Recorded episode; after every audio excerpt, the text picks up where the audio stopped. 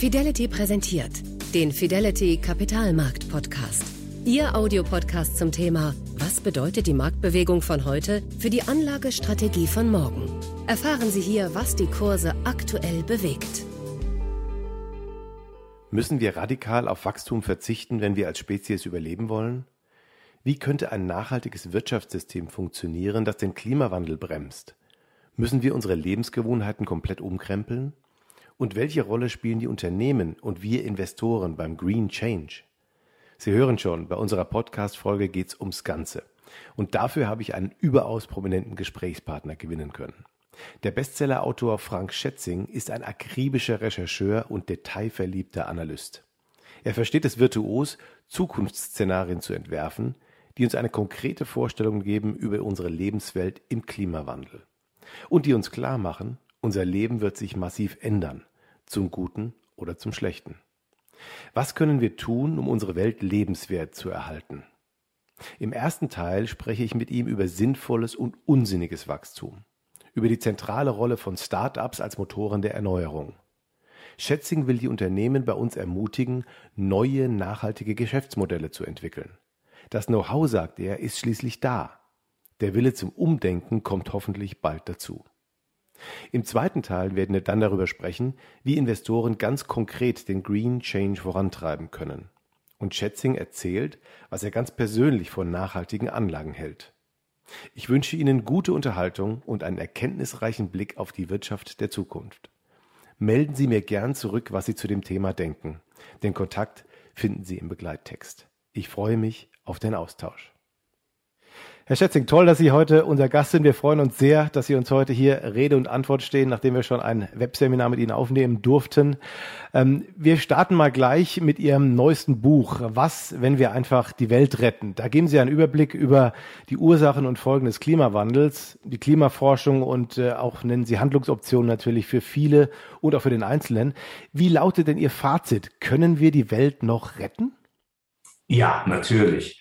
Äh, wir können definitiv unsere Welt retten, also unsere Lebenswelt, denn den Planeten kaputt machen können wir sowieso nicht. Dem ist es egal, ob er eine Atmosphäre aus Methan oder Sauerstoff oder sonst was hat, wie viele Arten auf ihm rumspazieren. Aber es kommt ja letzten Endes darauf an, dass wir unsere Lebenswelt und die unserer Kinder und Enkel erhalten. Und äh, die Chance haben wir absolut noch. Ähm, wir leben eigentlich in einer Zeit, in der mehr geht denn je.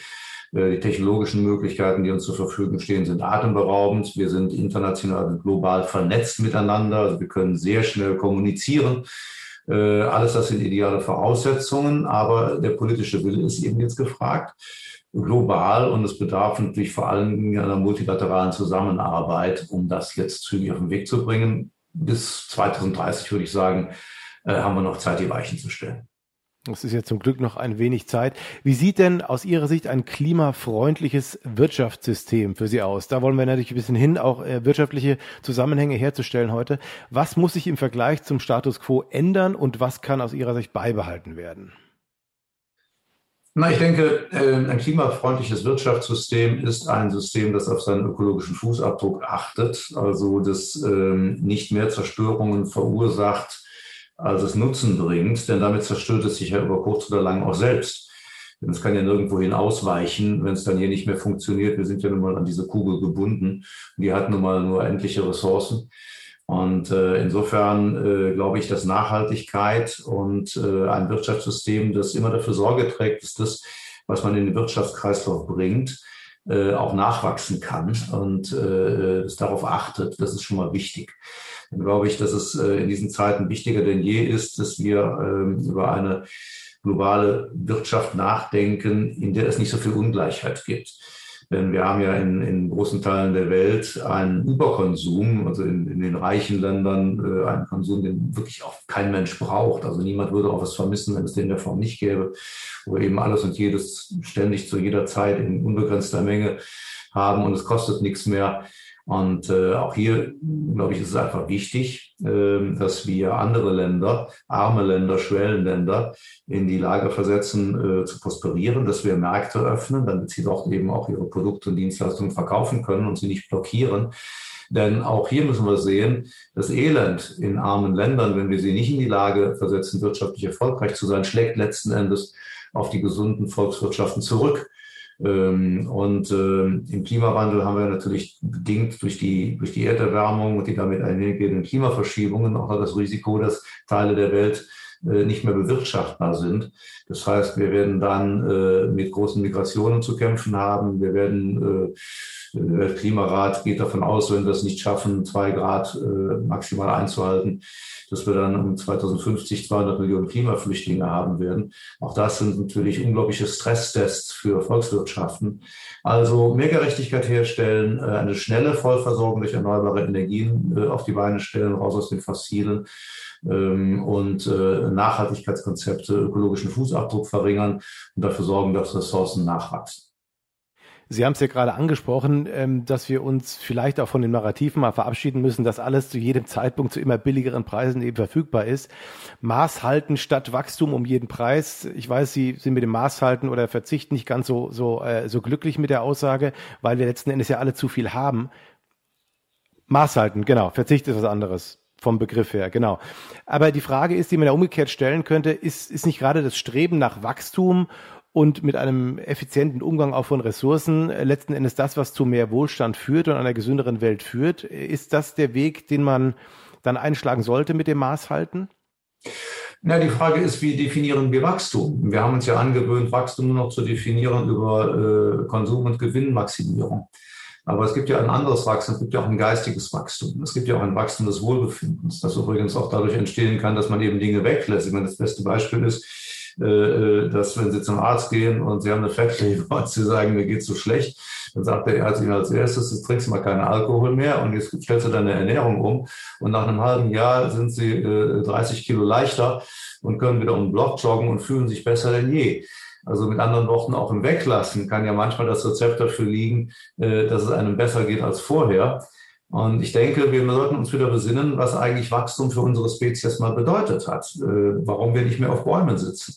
Das hat begonnen mit einem geistigen Wachstum. Äh, wir wollten dazulernen, wir wollten verstehen, wir wollten Wissen und Erkenntnis sammeln, um auf Basis dessen unsere Lebensbedingungen verbessern zu können. Also sind wir in andere unbekannte Teile der Welt gegangen, äh, wir haben Länder urbar gemacht, wir haben begonnen, Handel zu treiben.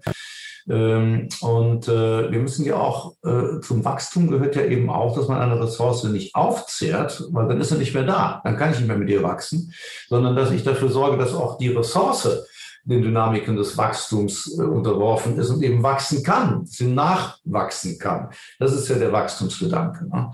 So, wenn wir es schaffen, ein qualifiziertes, qualitatives Wachstum hinzubekommen, im Sinne der sozialen Marktwirtschaft, im Sinne eben des darauf Achtens, dass wir äh, immer genug zur Verfügung haben werden für alle, dann heißt das nicht, dass wir uns aus dem Wachstum verabschieden. Das heißt nur, dass wir ein qualitatives Wachstum anstelle eines quantitativen äh, Wachstums setzen und dass wir auch das geistige Wachstum, das Wachstum unserer geistigen Höherentwicklung wieder stärker in den Fokus nehmen, was wir nämlich brauchen, äh, um uns in die na, nächste Phase unserer Menschheitsentwicklung zu bringen.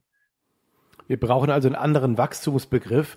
Frage ist, wie man den jetzt sozusagen auch in die Unternehmenslandschaft mit einbauen kann. Denn Unternehmen äh, leben ja davon, dass sie über Neuerungen, Innovationen ähm, den Markt mit neuen Produkten vielleicht versorgen, neuen Services. Null Wachstum ist eben kein stabiler Zustand, also in, in dieser klassischen Definition betrachtet. Wie kann man das jetzt erreichen, dass man sozusagen diese Definition, die Sie gerade auch angesprochen haben, äh, in diese Unternehmenslandschaft mit einbauen kann? Wie, wie kann das aus Ihrer Sicht am besten geschehen? Na, zum Beispiel in Deutschland, was ich für dringend erforderlich halte, über die Finanzierung von Startups. Also wir haben, wir, wir stehen wirklich sehr schlecht da, was Risikokapital betrifft. Äh, Deutschland ist in den letzten Jahren da weit ab gewesen. Wir liegen unter dem Finanzmarkt in London, weit unter dem, dem Venture Capital Markt in London, in Paris, aber auch der EU als Ganzes, äh, von, von Kalifornien, Israel und China will ich gar nicht erst anfangen. Und das ist fatal, denn äh, Innovation ist auch ein Wachstumsfaktor. Und ähm, wenn wir zum Beispiel über das Thema Solartechnologie sprechen, was eine Schlüsseltechnologie sein wird für unser Leben und Überleben auf diesem Planeten, dann können wir hingehen und können sagen, ja, wir haben einmal Solarpaneele erfunden und jetzt äh, maximieren wir den Output von Solarpanelen, die alle 18 Prozent Energieausbeute bringen, subventionieren Firmen, die Solarpaneele bauen.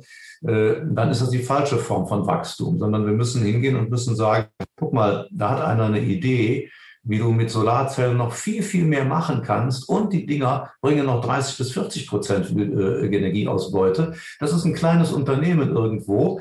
So, und dann muss ich denen so viel Geld geben. Ich muss die, ohne dass ich eine Garantie habe, dass es funktioniert. Ne? Aber ich muss trotzdem die Chance erkennen und muss sie in einer Weise finanzieren, dass A, keine ausländischen Kapitalgeber mit in den großen Finanzierungsrunden sitzen, denn dann wandern die mir im Zweifel in Silicon Valley ab, weil sie sagen, da finde ich viel bessere Bedingungen vor. Das heißt, dann bluten wir hier innovativ aus.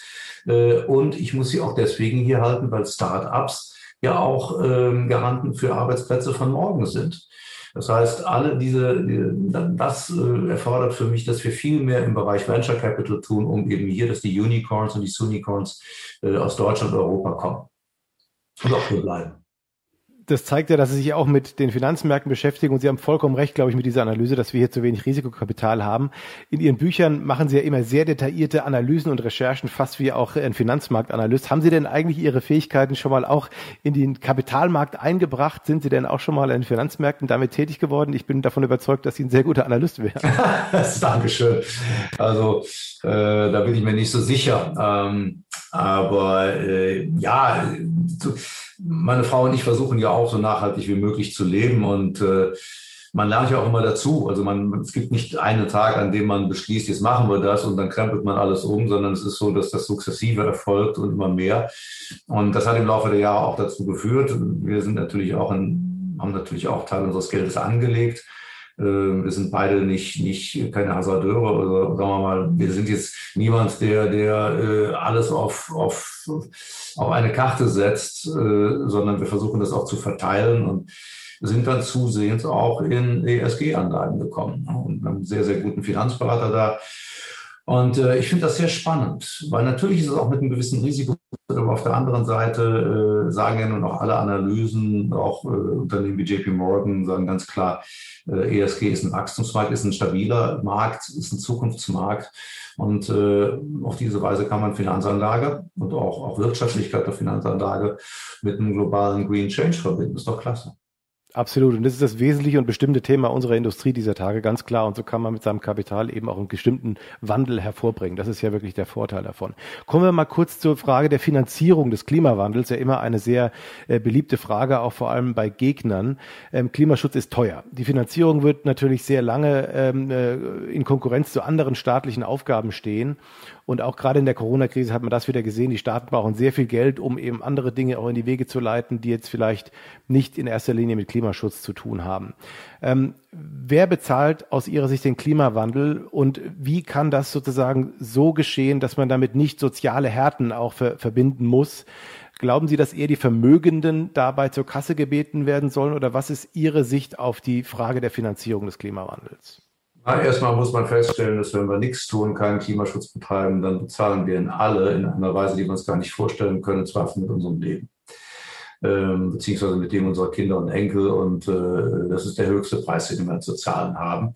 Dann kommt man nämlich irgendwann an einen Punkt, wo man das, was man äh, ähm, bis an seine äußersten Grenzen gestresst hat, in diesem Fall unseren Planeten und unsere Ökosphäre, nicht mehr reparieren kann ähm, dachte schon, also dem Planeten ist es Schnuppe, äh, ob der eine Atmosphäre aus, aus CO2, Methan oder sonst was hat, aber uns kann das nicht egal sein.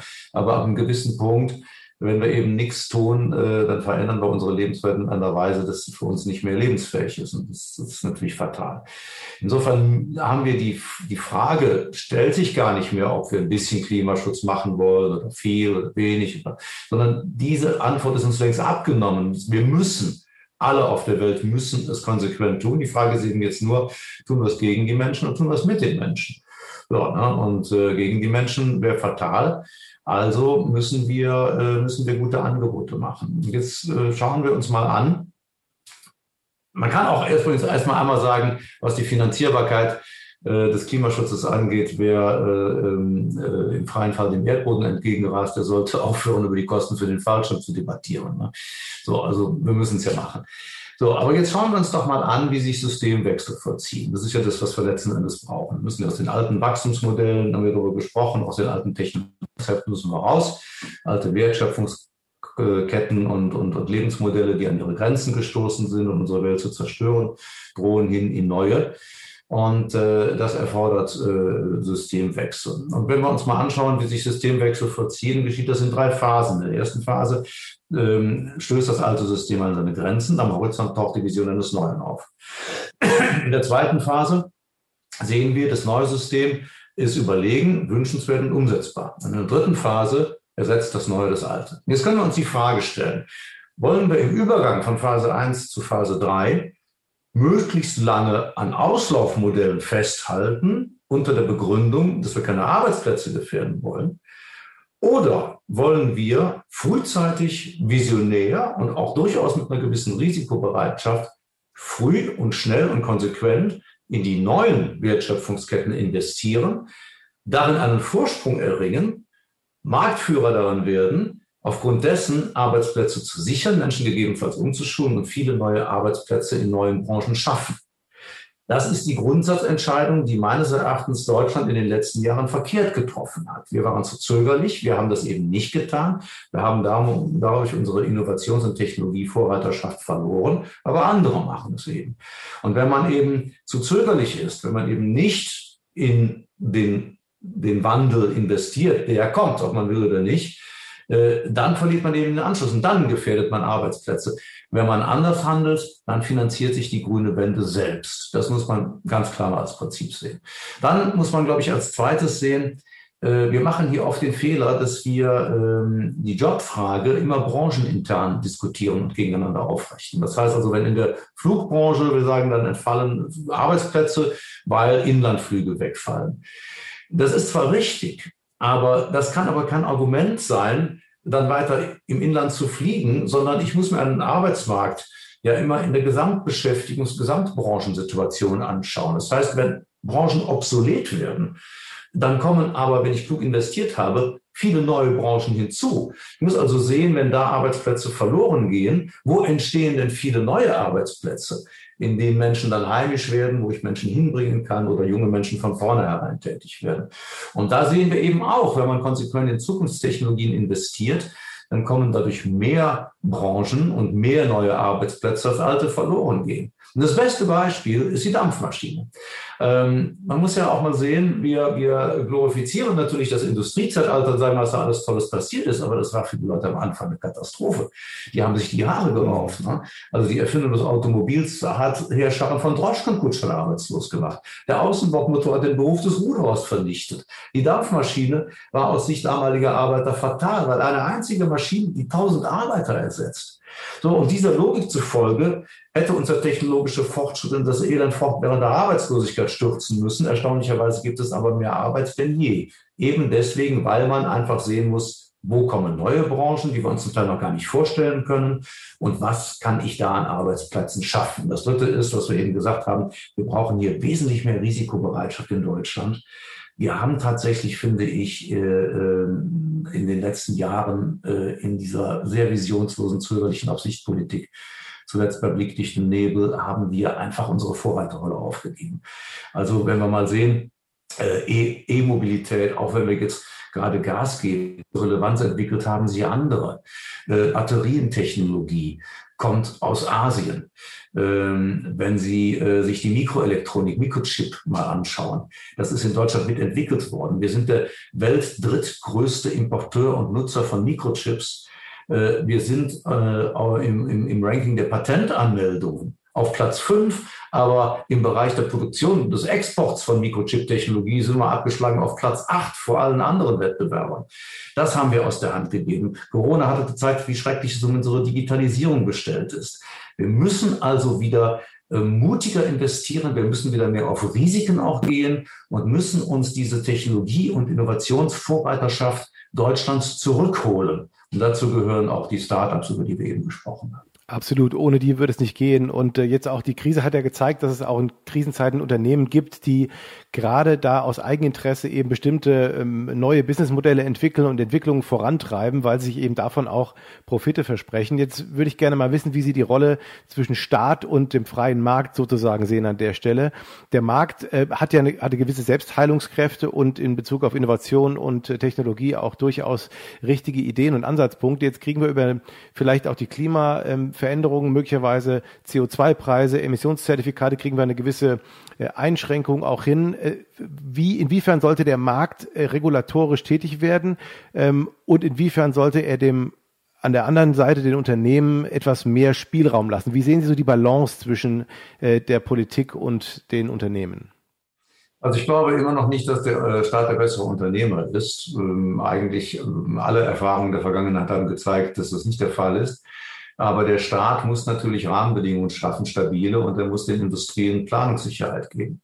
Wenn ich also zum Beispiel hingehe und sage, okay, ich brauche Innovation im Bereich Mobilität, die zum Beispiel auf neuen Antriebsarten und eben dann aber auch auf Ladestationen, sei es für Strom oder sei es Tankstellen für Wasserstoff basiert, dann muss der Staat eben hingehen und muss suffiziente Ladestationennetze schaffen, äh, weil sonst kann natürlich die, die, die Autoindustrie Autos verkaufen, weil die Leute sagen, was soll ich mir die Kiste denn kaufen? Erstens ist die nicht grün, wenn ich nicht grün tanken kann. Man muss sich auch mal klar bewusst machen, dass so ein E-Auto, selbst ein Kleinwagen, wenn Sie den mit äh, äh schmutzigem Strom herstellen, mit schmutzigem Strom betanken, äh, dann müssen Sie den äh, 66.000 Kilometer fahren, bis der überhaupt endlich mal in den grünen Bereich kommt. Bis dahin ist der umweltschädlicher als ein Verbrenner. Äh, das heißt, wir müssen diese Infrastrukturen eben schaffen und damit auch zum Teil in Vorleistungen gehen. Das muss der Staat tun. Der Staat muss auch ein Auge darauf haben, dass er, wenn er, äh, er ist im Prinzip, wenn man so will, ein Innovationsmanager damit auch irgendwo, ohne selber innovativ zu sein. Und er muss eben sehen, dass er die Menschen in Lohn und Brot und Beschäftigung nimmt. Und da, wo es wirklich soziale Missstände gibt, also wo sozial schwache, einkommensschwache Haushalte sich jetzt einfach partout nicht leisten können, wo man eben auch Menschen nicht umschulen kann, äh, da müssen sie eben unterstützt werden.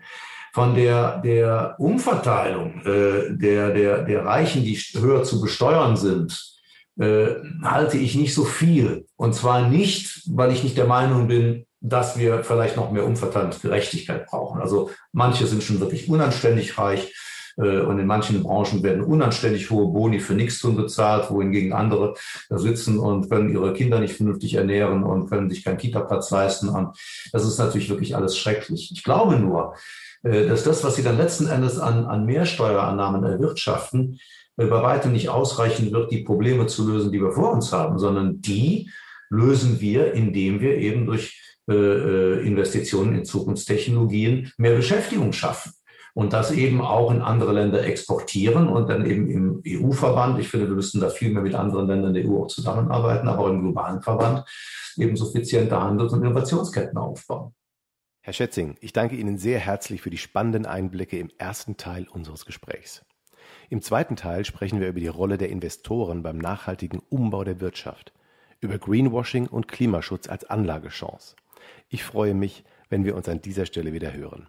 Ihr Carsten Röhmheld. Das war der Kapitalmarkt-Podcast von Fidelity mit Carsten Röhmheld. Weitere Informationen finden Sie auf fidelity.de. Wertentwicklungen in der Vergangenheit sind keine Garantie für zukünftige Erträge und Ergebnisse. Der Wert von Anteilen kann schwanken und wird nicht garantiert. Anleger werden darauf hingewiesen, dass insbesondere Fonds, die in Schwellenländern anlegen, mit höheren Risiken behaftet sein können.